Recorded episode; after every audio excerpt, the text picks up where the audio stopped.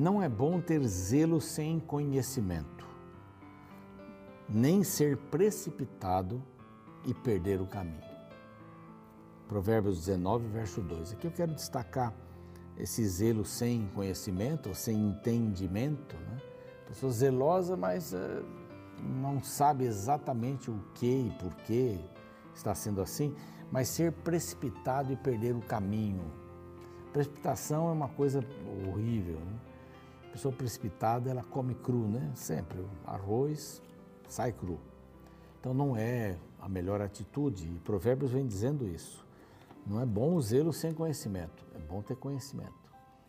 É bom ter zelo e ter conhecimento.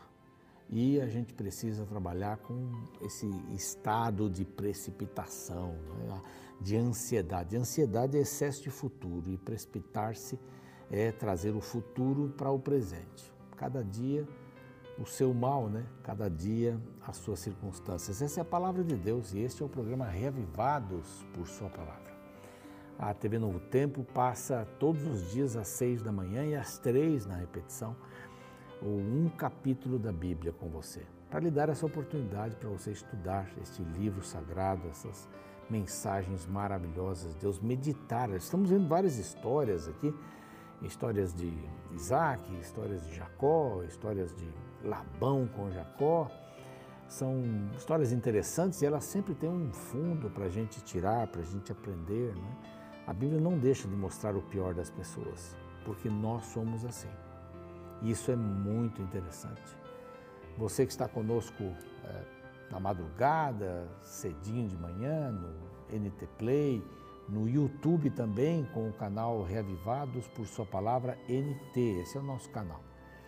E nós temos a maior satisfação em poder acompanhar você todos os dias. Escreva lá no YouTube. Primeiro, se, se inscreva e escreva no YouTube para gente, colocando seu pedido de oração. Várias pessoas oram por aqueles pedidos, é, sugestões, é, uma palavra de motivação. Sempre nós temos lá palavras de motivação e agradeço muito, muito. Mas se inscreva, clique no sininho, é, dê o seu like e também compartilhe o programa. É muito importante você compartilhar o programa.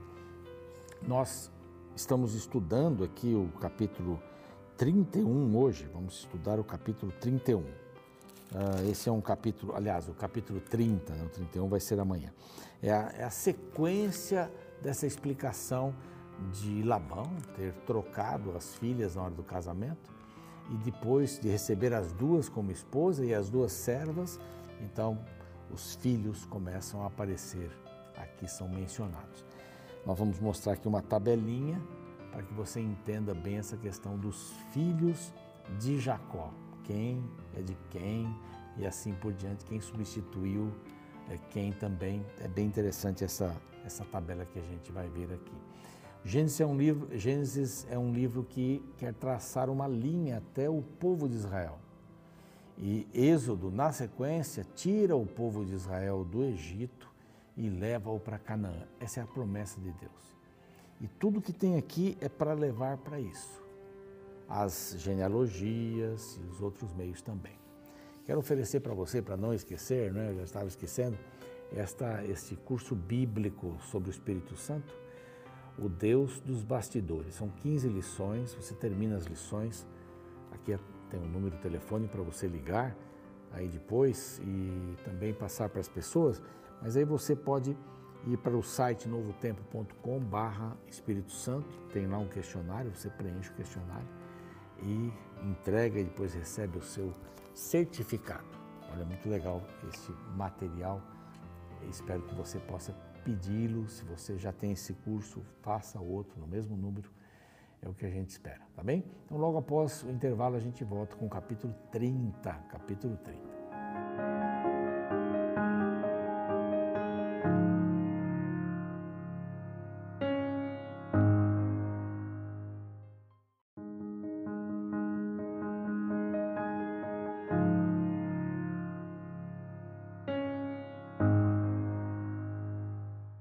Pois bem, estamos de volta com o programa Reavivados por Sua Palavra, aqui da TV Novo Tempo.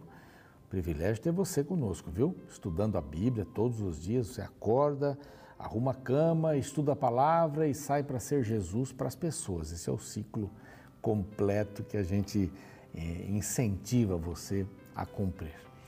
Nós estamos estudando agora o capítulo 30, estudando não de uma maneira tão profunda quanto gostaríamos, né? pouco tempo para a gente dissecar bem os capítulos da Bíblia, mas a gente sai só para relembrar, né? sai dessa situação toda. Labão indo para casa é, dos seus parentes, o seu tio, conhece as suas primas, ou a sua prima primeiro, a Raquel, a ama profundamente, propõe, então, segundo o pedido de Labão, para trabalhar por ela por sete anos. Ele não tinha dote. Sete anos se passaram, ele fica aguardando o casamento e o pai troca as mulheres e coloca Lia. Uh, ele não amava Lia para se casar. Ele trabalhou por Raquel. Depois do engano, mais sete anos por Raquel. Mas ele já ficou com ela. Não podia ter filhos, Lia começa a ter filhos e quatro filhos já são apresentados e ela deu uma parada. Então nós temos aqui Rubem, Simeão, Levi e Judá. E aí ela parou. Entramos agora no desespero de Raquel. Raquel não dava filhos, ela teve ciúmes da sua irmã e disse para Jacó: Dá-me filhos, senão eu vou morrer. Era, era importantíssimo para a mulher ter filhos. A mulher era considerada abençoada quando tinha filhos. E quanto mais filhos, mais abençoado. Assim, essa era a visão da comunidade naquela época. É? É, os filhos eram uma herança do Senhor. Ah, feliz o homem que enche a sua aljava de filhos, não é? que, que, que enche o seu lar de, de, filhos, de crianças. Hoje nós temos um número bem reduzido em cada família de filhos e há países aí na, na Europa, os próprios Estados Unidos, né? se não são é, os afrodescendentes e os latino-descendentes também, hum, haveria um índice muito mais baixo de crianças por famílias. Bom, ela pede isso, Jacó se irrita com ela, diz: acaso eu estou no lugar de Deus? Ele é que impediu você ser uma mulher frutífera. Eu não estou no lugar de Deus. Então ela lhe dá aquele mesmo costume lá de Sara, lá atrás. Ela lhe dá Bila, para que através de Bila ela tivesse filhos. Mesmo costume, é? de dar Agar para o seu marido Abraão, né? É, Sarai fez isso lá atrás. Então Bila entra aqui e a possuiu como serva, como é, alguém que lhe daria filhos, e nasce Dan. Aí você já vai reconhecendo os nomes, né? que são das tribos. Nasce Naftali, de Zilpa, que era a secretária, serva de Lia, nascem dois também, dois de cada. Dois de Bila, Dan e Naftali, e de Zilpa, Gade e Aser. É, nesse momento acontece uma coisa bem, bem interessante. É, então disse Lia, né?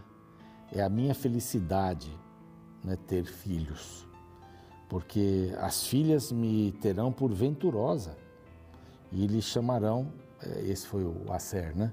É, não é esse o texto que ele é, é o próximo, 14. Foi Rubem nos dias da ceifa de trigo e achou mandrágoras. Eu vou pedir para a nossa é, editora colocar as mandrágoras aqui. Essa é uma foto de mandrágoras no campo é, elas nascem no deserto. Elas nascem no deserto. E elas são consideradas é, maçãs do amor, são chamadas também de maçãs do amor, porque elas é, incentivam a fertilidade.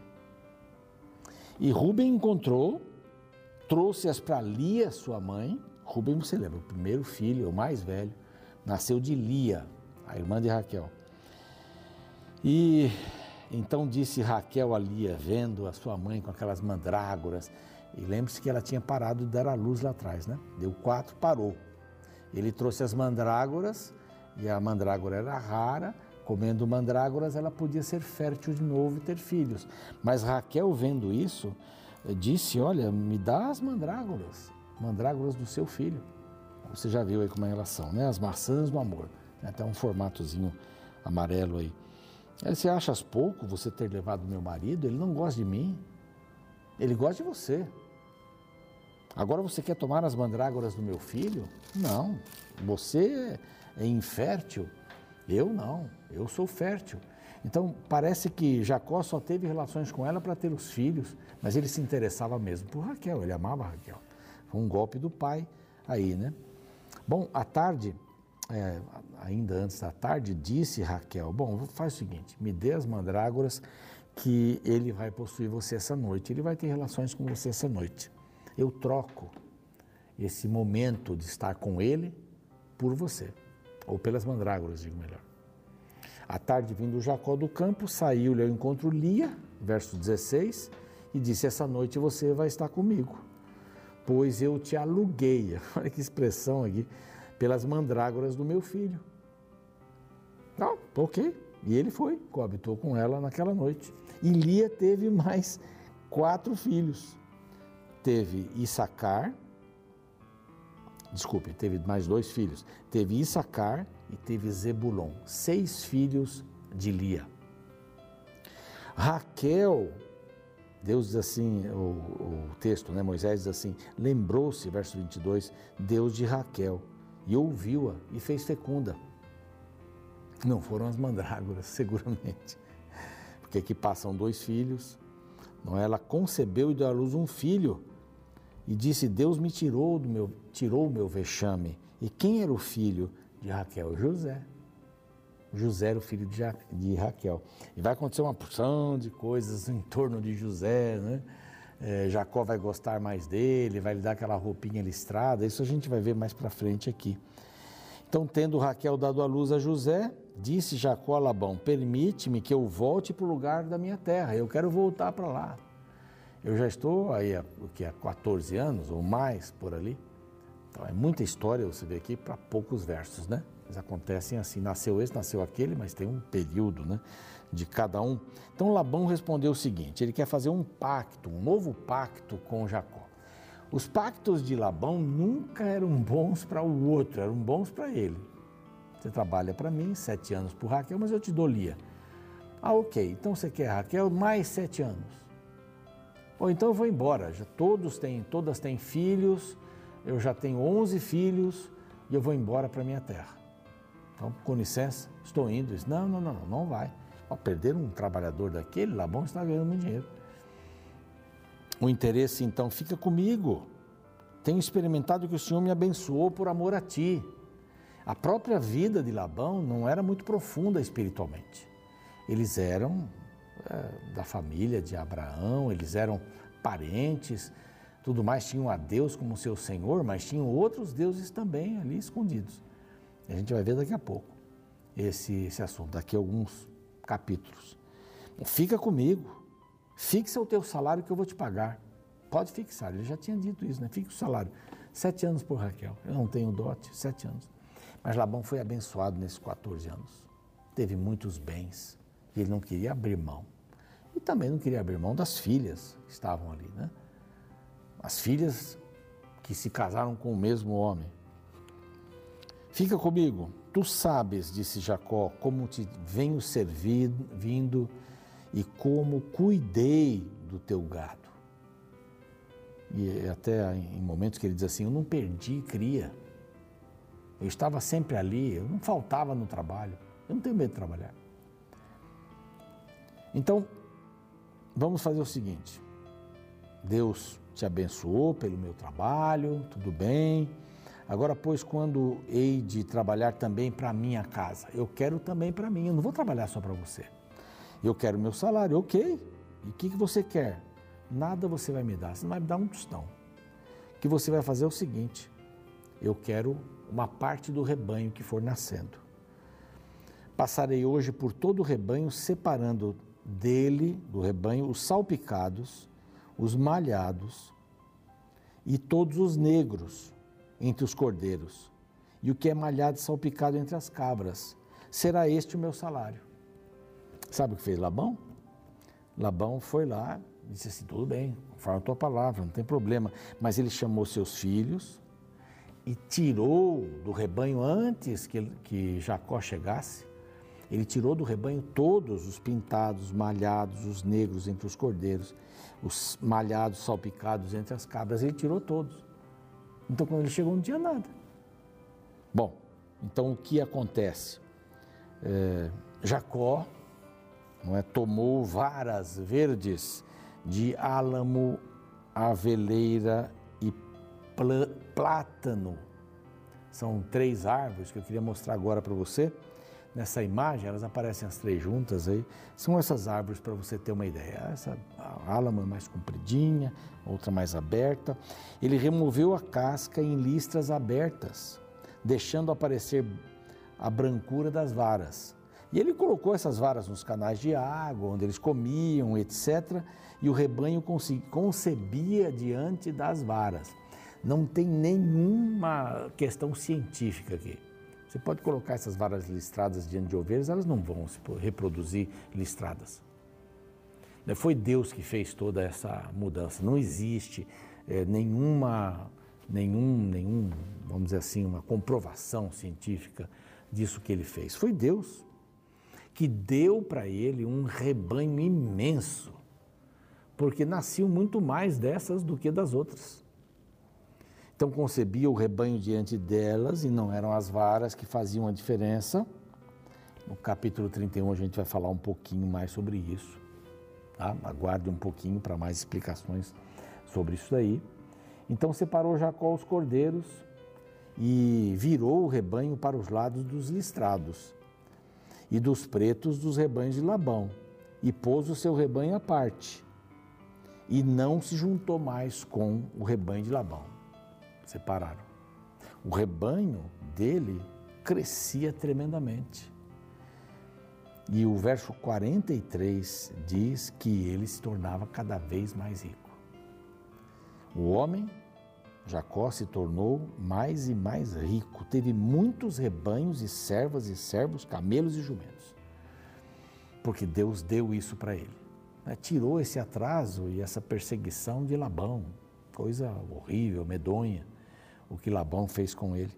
E aí vem o capítulo 31, ele retorna à casa dos pais, nós vamos ver amanhã. Isso aí nós vamos ver amanhã. Mas agora a gente percebe aqui, então não, não são as varas que ele colocou, que fizeram os, os rebanhos saírem daquela cor, etc. Foi o poder de Deus. Deus agiu assim. Não é? Não existe mágica diante disso e, e a genética não fala nada também sobre, sobre esta questão. Bom, foram seis longos anos fazendo isso. 20 anos fora da casa dos pais, sete por Raquel, que ganhou Lia, sete por Raquel de novo, e aí mais seis anos. E ele se tornou um homem muito rico por causa da bênção de Deus. Ele voltaria para a casa dos pais. Houve uma situação aí até chegar a esse ponto também. Não foi fácil convencer Labão para que ele pudesse sair com toda aquela riqueza. Labão não entendia, mas era o poder de Deus sobre a vida dele ser fiel a Deus, cumprir a vontade de Deus. Isso não quer dizer que Deus vai encher você de riqueza. A maior riqueza para Deus é a riqueza espiritual, não é a riqueza física ou material. A gente diz saúde é a coisa mais importante. É, saúde é muito importante. Mas a vida espiritual é mais importante ainda, porque ela define onde eu vou passar a minha eternidade. Ou vou desaparecer para sempre, morrer a segunda morte ou vou viver a eternidade toda. É isso que, que faz a diferença total, total, em todos os aspectos. E eu quero orar com você hoje. Gostaria que você colocasse lá um pedido de oração lá no YouTube. Nós gostaríamos de orar nesse dia especialmente por você, suas necessidades, seus caminhos, as pessoas que estão desempregadas, pessoas que estão passando ainda resquícios da pandemia eh, no aspecto físico, há pessoas que estão com problemas no matrimônio muito sérios. Não desista, vá com calma, peça ajuda de terceiros, vá para um terapeuta, não desista. Você está ensinando seus filhos que é mais fácil resolver desistindo. Não desista das coisas. Deus possa te abençoar ricamente. Coloque lá o seu pedido de oração para a gente poder orar hoje por você. Vamos orar agora? Pai bondoso, pedimos a tua bênção sobre a nossa vida. Essa história de, de Labão, história de Jacó, que amava muito Raquel. Bem verdade que algumas coisas fogem ao padrão da tua vontade, mas o Senhor tinha em Jacó alguém que seria o pai de muitas nações. Assim como Isaac, assim também como Abraão. Abraão teve um filho, Isaac teve dois filhos, Jacó teve doze filhos. E nós vamos vendo essa história se desenrolar e vendo como o Senhor foi cuidando de todas as coisas, até chegar no objetivo do povo formado, das tribos e aí por diante. O Senhor também tem um objetivo para a nossa vida e nós colocamos tudo que temos e somos nas tuas mãos. Cura as feridas do nosso coração, cura as feridas físicas e espirituais também, em nome de Cristo. Amém. Fico por aqui, o programa segue, a gente se vê amanhã com mais um capítulo. O doutor em musicologia americano Craig White passou mais de duas décadas estudando as personalidades mais brilhantes da história e do presente. Ele é o autor do livro Os Hábitos Ocultos dos Gênios, no qual detalha 14 traços que os gênios têm em comum. O interessante é que, em sua definição, a capacidade intelectual não é o fator mais importante. Por exemplo, Ludwig van Beethoven tinha problemas para somar e nunca aprendeu a multiplicar ou dividir. Pablo Picasso não sabia recitar o alfabeto. Walt Disney adormecia na sala de aula e Albert Einstein se formou em física em quarto lugar de seu grupo de cinco alunos. Cada um deles não estaria à altura dos padrões acadêmicos de hoje, e ainda assim, todos entraram para a história por sua genialidade nas artes ou na ciência. Mesmo muitos dos gênios de hoje, como Bill Gates, Bob Dylan ou Oprah Winfrey, abandonaram a escola e ainda assim alcançaram sucesso e reconhecimento em suas respectivas áreas. O que então os classificou como geniais? Segundo o pesquisador, o gênio é aquele que tem uma habilidade especial, mas cujos resultados têm um grande impacto na sociedade. O diferencial, portanto, dos grandes homens é medido não pelo tamanho do seu intelecto, mas pelo tamanho do impacto positivo que eles causam no mundo. Interessante que na Bíblia encontramos grandes personagens que foram grandes justamente pela capacidade de beneficiar as pessoas ao seu redor. Um exemplo claro pode ser visto no capítulo 30 de Gênesis, no qual encontramos Jacó como um homem muito trabalhador e, além de ser abençoado, abençoava a vida de seu sogro. Tanto que depois de ter conseguido muitos bens e planejado voltar para sua terra natal, Labão fez um pedido interessante, revelando o quanto que Jacó era importante para ele e sua casa. No verso 27 lemos: Labão lhe respondeu: Achei mercê diante de ti. Fica comigo. Tenho experimentado que o Senhor me abençoou por amor a ti. Se você voltar a alguns capítulos anteriores, descobrirá que Jacó havia chegado à casa de Labão sem nada. Porém, Deus era com ele e o abençoou grandemente. Mas Jacó não era um abençoado egoísta. As bênçãos de sua vida abençoavam as pessoas ao seu redor. Essa é a marca verdadeira do sucesso. Não quantos bens materiais você acumula, mas quantas pessoas têm a vida abençoada pela sua vida.